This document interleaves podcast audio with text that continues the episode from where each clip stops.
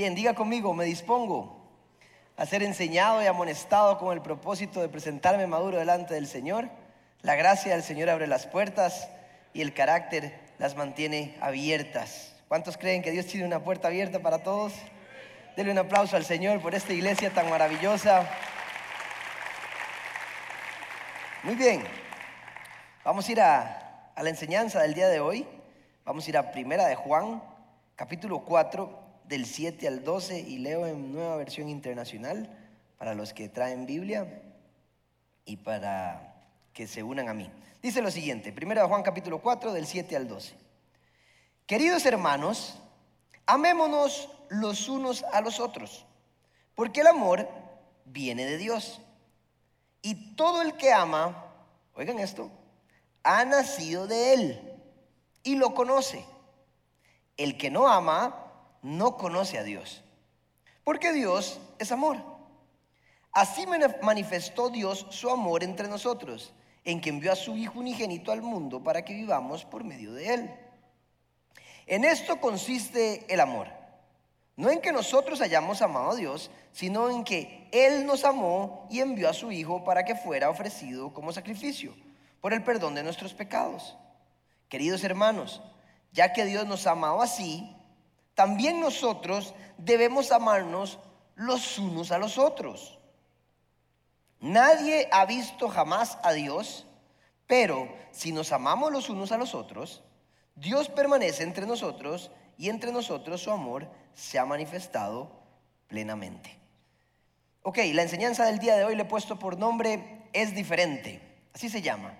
Es diferente y claramente quiero hablar del amor, pero no de cualquier amor. Vamos a trabajar con este texto y este texto es bastante profundo. Muchos de ustedes lo han leído y, es un texto muy lindo. Uno dice, ay, qué lindo, hay que amarse. Pero no es cualquier amor el que está hablando acá. El problema que tenemos es que tenemos muchos conceptos de amor y muchos están equivocados. Según los griegos, ellos tenían varias manifestaciones de amor. La Biblia traduce cuatro manifestaciones de amor se tradujo la palabra amor de cuatro palabras del griego al español. Y ahí una de esas es ágape, que es la que habla este texto. Pero no siempre que se menciona amor en la Biblia se refiere a este amor.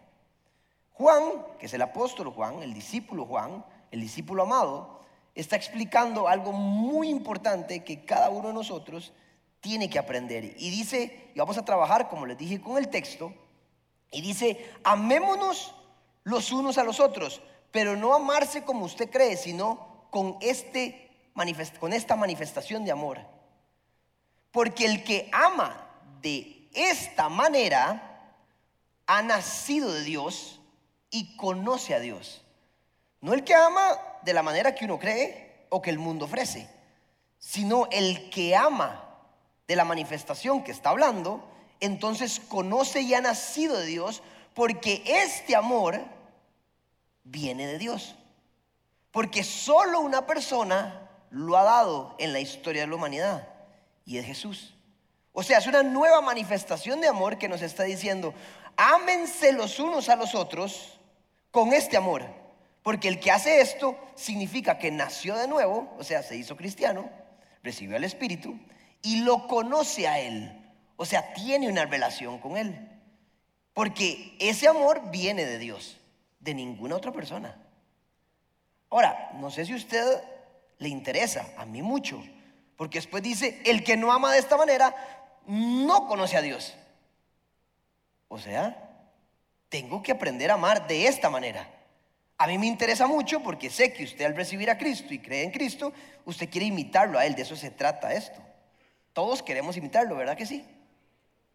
Entonces, necesito entender, aprender a amar. Así como aprendo a caminar por fe, todo se aprende. Amar de esta manera también se aprende. Y no se sienta mal hoy si usted tenía un concepto de amor equivocado, no importa. Simplemente para eso estamos acá. Para aprender, para repasar, para volver a traer los conceptos correctos, principalmente hoy del amor. Y vamos a, ver en este texto a qué se refiere Juan cuando habla del amor. Y es que, como les dije, hay muchas manifestaciones de amor. Si usted se va al diccionario, dice, es un sentimiento muy bonito, El amor es un sentimiento. Pero este amor no tiene nada que ver con sentimientos. Entonces, lo primero que hay que entender es que este tipo de amor que está hablando Dios, que viene de Dios, que solo lo hace Dios y nos lo mostró, no tiene nada que ver con el enamoramiento. Tomen nota. El enamoramiento existe, sí. Según los científicos existe y es muy bonito. ¿Quién ha estado enamorado? Todos seguramente hemos estado enamorados. Correspondido o no correspondido, pero alguna vez alguien se pepió. Todos hemos estado enamorados. Pero el amor y el, el, enamoramiento son dos cosas distintas. El enamoramiento, según los científicos, estudios científicos, ahora que hacen escaneos del cerebro, se liberan dos hormonas muy interesantes, que es la dopamina y la serotonina, se liberan en la parte central del cerebro. Y esta parte central de su cerebro es la que emite los juicios de valor y usted tiene la capacidad de evaluar el carácter y la personalidad de la persona. Pero cuando usted se enamora, esas hormonas se liberan más de lo normal y usted pierde los juicios de valor. Por eso es que usted le dice, pero ¿qué le ves a él? Todo el mundo dice, es un bruto. Y ella dice, es que me tiene totalmente enamorada. O cuando usted dice, y todo mundo, esta mujer es una bruja. Y ella, y él lo tiene loco. Y dice, pero ¿qué le ve? Porque cuando usted se enamora, es científicamente comprobado. Usted no puede evaluar. Sus juicios de valor se disipan, se anulan. Por eso cuando usted está enamorado, que no está mal estarlo, usted le pregunta, ¿cómo lo ves? A tus papás, a tus seres queridos, ¿cómo ves esta pareja? Porque usted literal no puede. Ahora, son sentimientos que se generan en el corazón y son buenos. El problema es que somos guiados a través de ello y debemos aprender a canalizarlos y a controlarlos. Los sentimientos, usted no se guía a través de los sentimientos porque si no es como un niño. Esto dicen los estudios científicos. Veamos qué dice la Biblia, qué dice la palabra de Dios. Vamos a ir a Jeremías 17, 9 y aprendas este versículo, por favor. Le va a marcar su vida. Dice, engañoso es el corazón más que todas las cosas y perverso. ¿Quién lo entenderá? En el 10 dice, solo yo, el Señor, entiendo el corazón de las personas. Entienda, su corazón es engañoso y perverso. Perverso. ¿Sabe qué es la palabra perverso? Alterar el buen gusto, las costumbres que son consideradas como sanas o normales. Alteración de la condición natural o del orden habitual de las cosas, anomalía del comportamiento que implica la desviación de una tendencia psicológica natural. Eso es un corazón perverso y la palabra, el Señor nos dice, su corazón es perverso. ¿Sabe qué está diciendo? Cuando ustedes, cuando todos pecamos por el pecado, nuestro corazón se pervirtió. Y entonces nos engaña, por eso hay que educar el corazón. Dice, sobre toda cosa guarda tu corazón, porque de él mana la vida. Cuando usted se hizo cristiano, tiene que alterar su corazón, ponerlo, sanarlo. Por eso la palabra dice, dame un otro corazón, renueva mi corazón, hazlo nuevo, porque su corazón lo engaña y es perverso. Y todos aquí queremos actuar de acuerdo a lo que el corazón dice sin alterar y sanar nuestro corazón. ¿Qué hace el corazón según la Biblia? Trae pensamientos, dice Jesús, y él vio que los pensamientos del corazón eran de mal, el pensamiento de los fariseos. O sea, el corazón de la Biblia piensa, siente, se emociona. Y como les dije, es normal sentir, pero muchas veces nos va a engañar. Si usted actúa de acuerdo a lo que siento, a lo que se enamora, los va a engañar, el corazón te va a engañar. Es un signo de inmadurez actuar de acuerdo a lo que siento. Y ahora hay un dicho, hasta los papás le enseñan a sus hijos diciéndole, hagan lo que su corazón siente. Hmm. Imagínese si usted a mí me pega. ¿Cuál es el sentimiento que genera el corazón? ¿Devolverle el cañazo? Pero la palabra dice, ponga la otra mejilla. Yo estoy casado. ¿Y cuántas mujeres bonitas hay en el mundo? Un montón. ¿Qué pasa si vuelvo a ver otra mujer bonita y le voy a hablar? ¿Soy infiel? Porque hago lo que siento, no tengo que hacer muchas veces lo que siento. Por eso el éxito está cuando usted sabe lo que tiene que hacer, no cuando usted siente lo que tiene que hacer. Usted hace lo que la palabra de Dios dice, no lo que usted siente, porque muchas veces ese sentimiento no va acorde a la palabra de Dios. Y su sentimiento, cada sentimiento que usted tiene o enamoramiento, usted tiene que ir a evaluarlo con la palabra. No hay ninguna necesidad ni ningún sentimiento que justifique el pecado. Nunca. Si usted siente algo que tiene que hacer y no está acorde a la palabra de Dios, ese sentimiento no está correcto. Es engañoso y perverso. Cada vez que usted siente algo, lo lleva a oración. Ahora, cuando usted se hace cristiano, usted va moldeando el corazón. Y usted empieza a generar sentimientos acorde al Espíritu. Por eso Dios nos dio el Espíritu. ¿Para qué? para tener dominio propio. ¿Sobre qué? Sobre nuestra emoción, pensamiento y sentimiento. Usted tiene decisión, usted tiene dominio propio para alterar y para controlar lo que usted es. Pero ahí vamos. ¿Se imagina usted llegar a llamar al jefe y decirle, jefe, hoy no voy a ir a trabajar? Y el jefe le dice, ¿por qué? Y le dice, porque hoy siento que no quiero trabajar. Y el jefe que le va a decir, ¿a mí qué me importa? Ah, pero en el amor, hoy siento que no la amo, siento que no, siento que sí, siento que no, siento que sí. Y le damos chance al amor para que según nosotros ese amor, porque sentimos, hoy siento que no la amo. No es así. Hay veces que usted le quiere prender fuego, claro que sí, es ilegal. No, mentira. Claro, hay veces que usted no, no va de acuerdo al sentimiento, pero usted se mantiene ahí.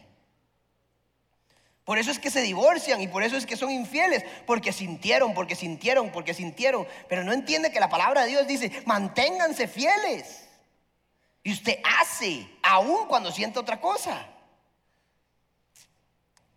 Ahora, el sentimiento, el enamoramiento no es porque mucha gente, usted sabe que usted puede sentir por alguien que no es su esposo, su esposa o su novio, su novia. Alguien lo puede tener sentimientos de enamoramiento, un amigo, una amiga. ¿Y qué tiene? Eso es natural, pero usted se guía de acuerdo a la palabra de Dios. Ese es el problema que tenemos.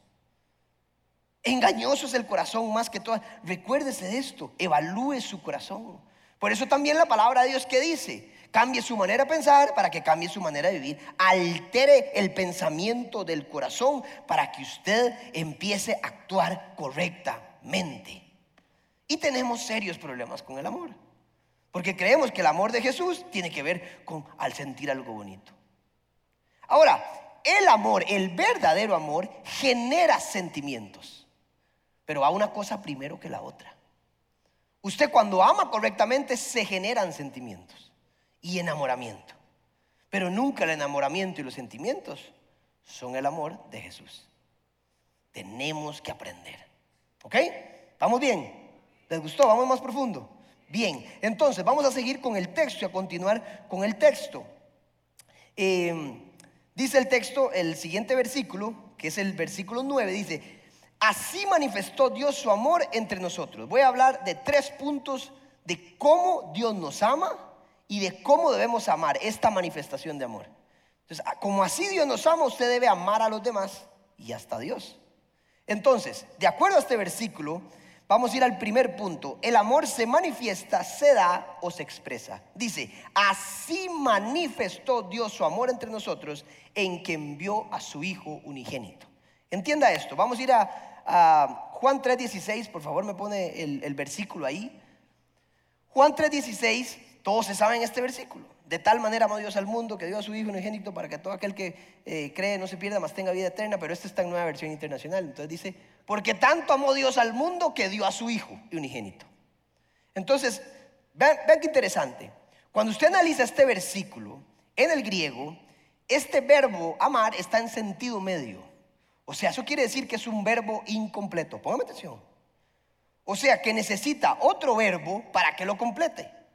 Dice, de tal manera amó Dios al mundo, ¿cómo lo va a completar? Dando, que dio a su Hijo. Usted no puede decir que amó algo de la manera que Dios amó sin expresar, dar o manifestar. Siempre tiene que ser dando algo. Si usted le dice a alguien que quiere amar como Jesús, tiene que decirle por qué fue que amó. De tal manera amó que dio, dio algo a su hijo.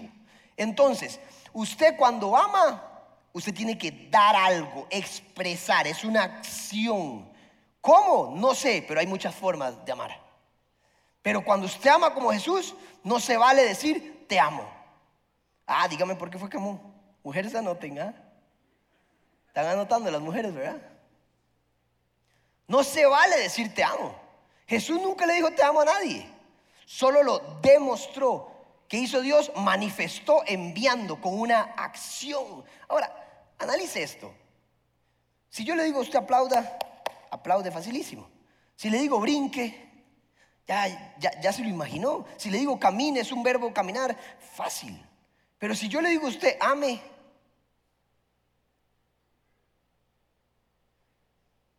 es como incompleto, ¿no? Tiene que abrazar o besar o hacer algo para demostrar que amó. Porque amor por sí solo no dice nada.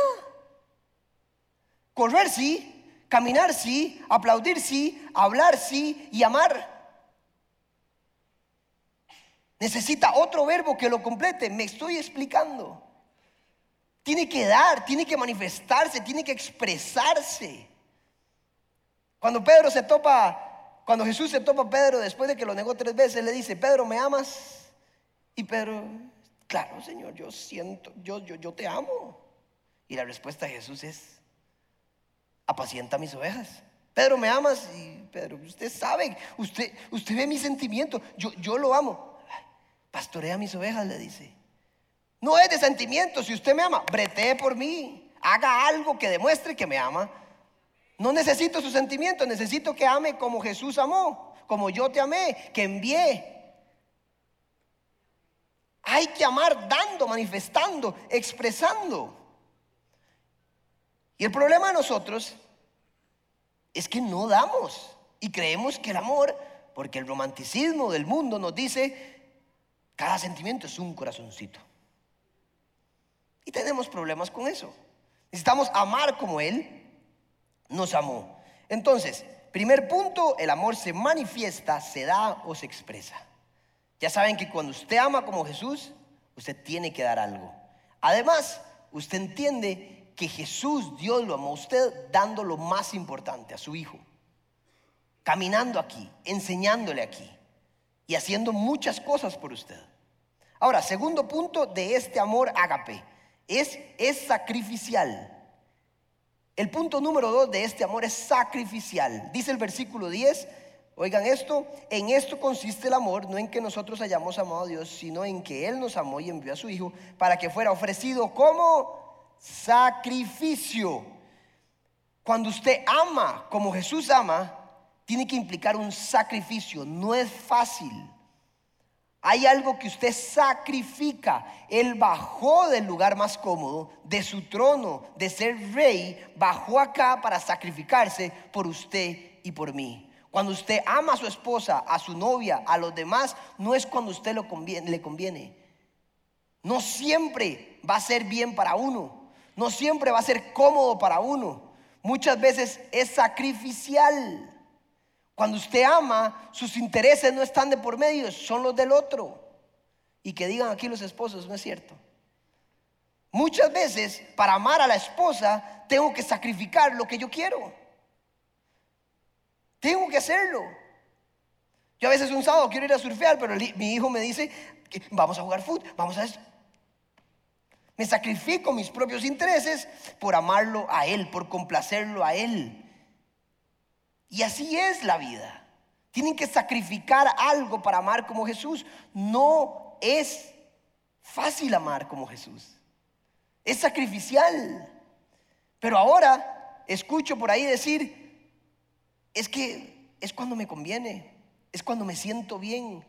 Jesús dijo, pasa de mí esta copa, no quiero, qué incómodo, dijo, pero hágase tu voluntad. Si es por amor, voy a hacerlo, voy a sufrir por cada uno de ellos para que sean salvos. cuánto usted se sacrifica por los demás.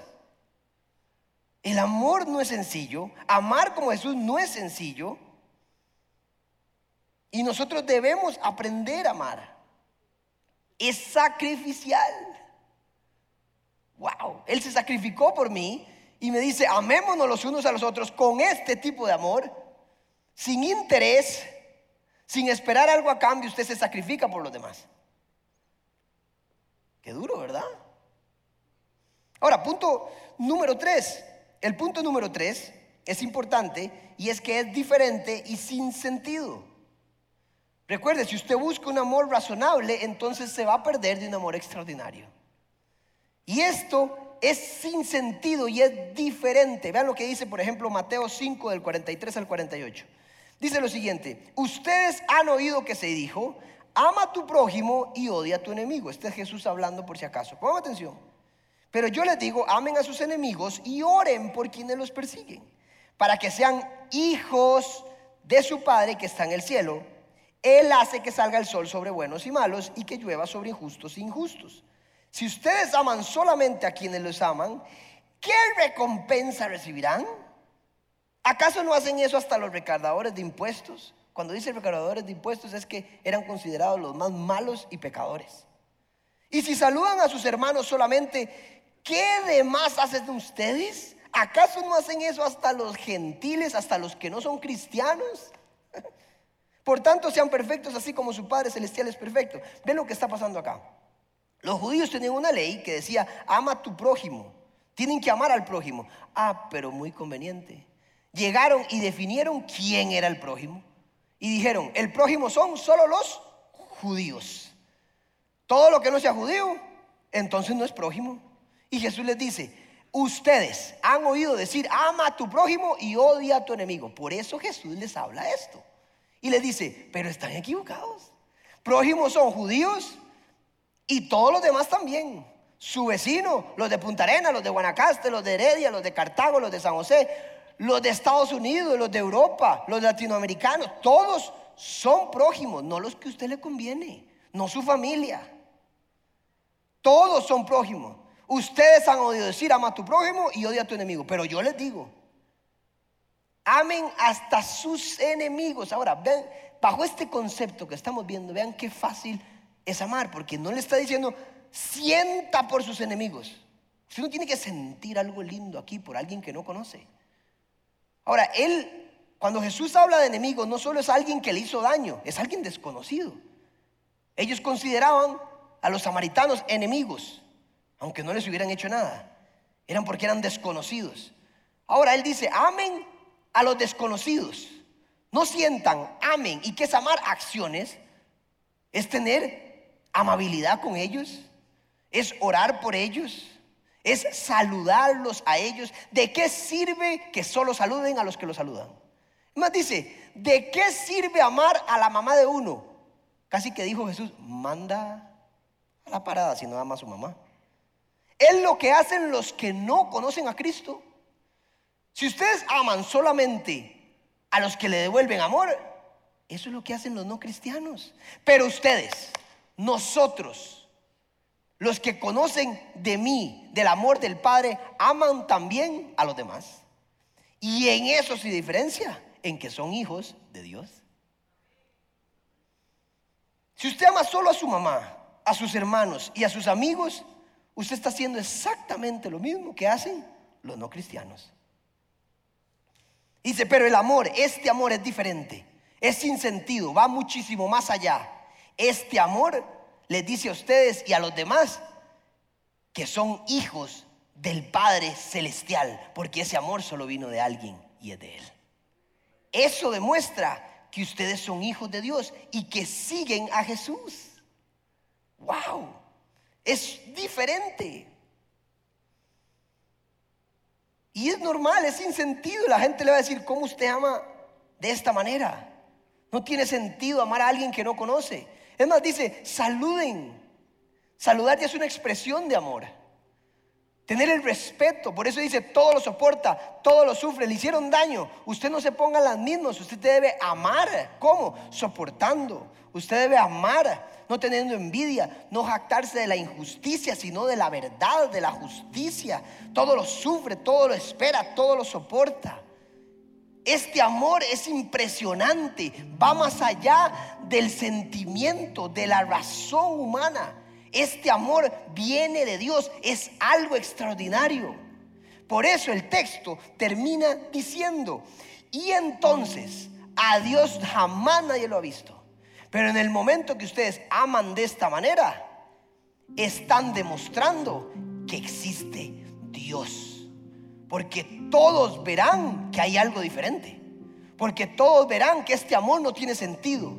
Y tal vez no vean a Dios físicamente. Pero en el momento que se amen así entre todos, van a decir, aquí hay algo, aquí hay algo diferente. Y entonces dice, glorificarán a mi Padre y todos verán que existe Dios. Por eso hay que amar así. Porque mucha gente no va a ver a Dios.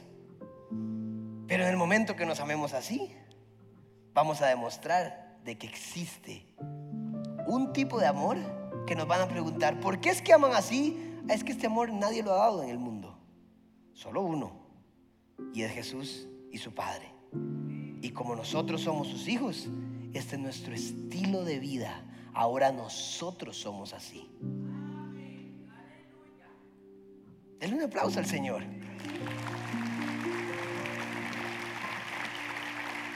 Ese es el amor de Dios. Ese es el amor de Dios. Y cierro con esto.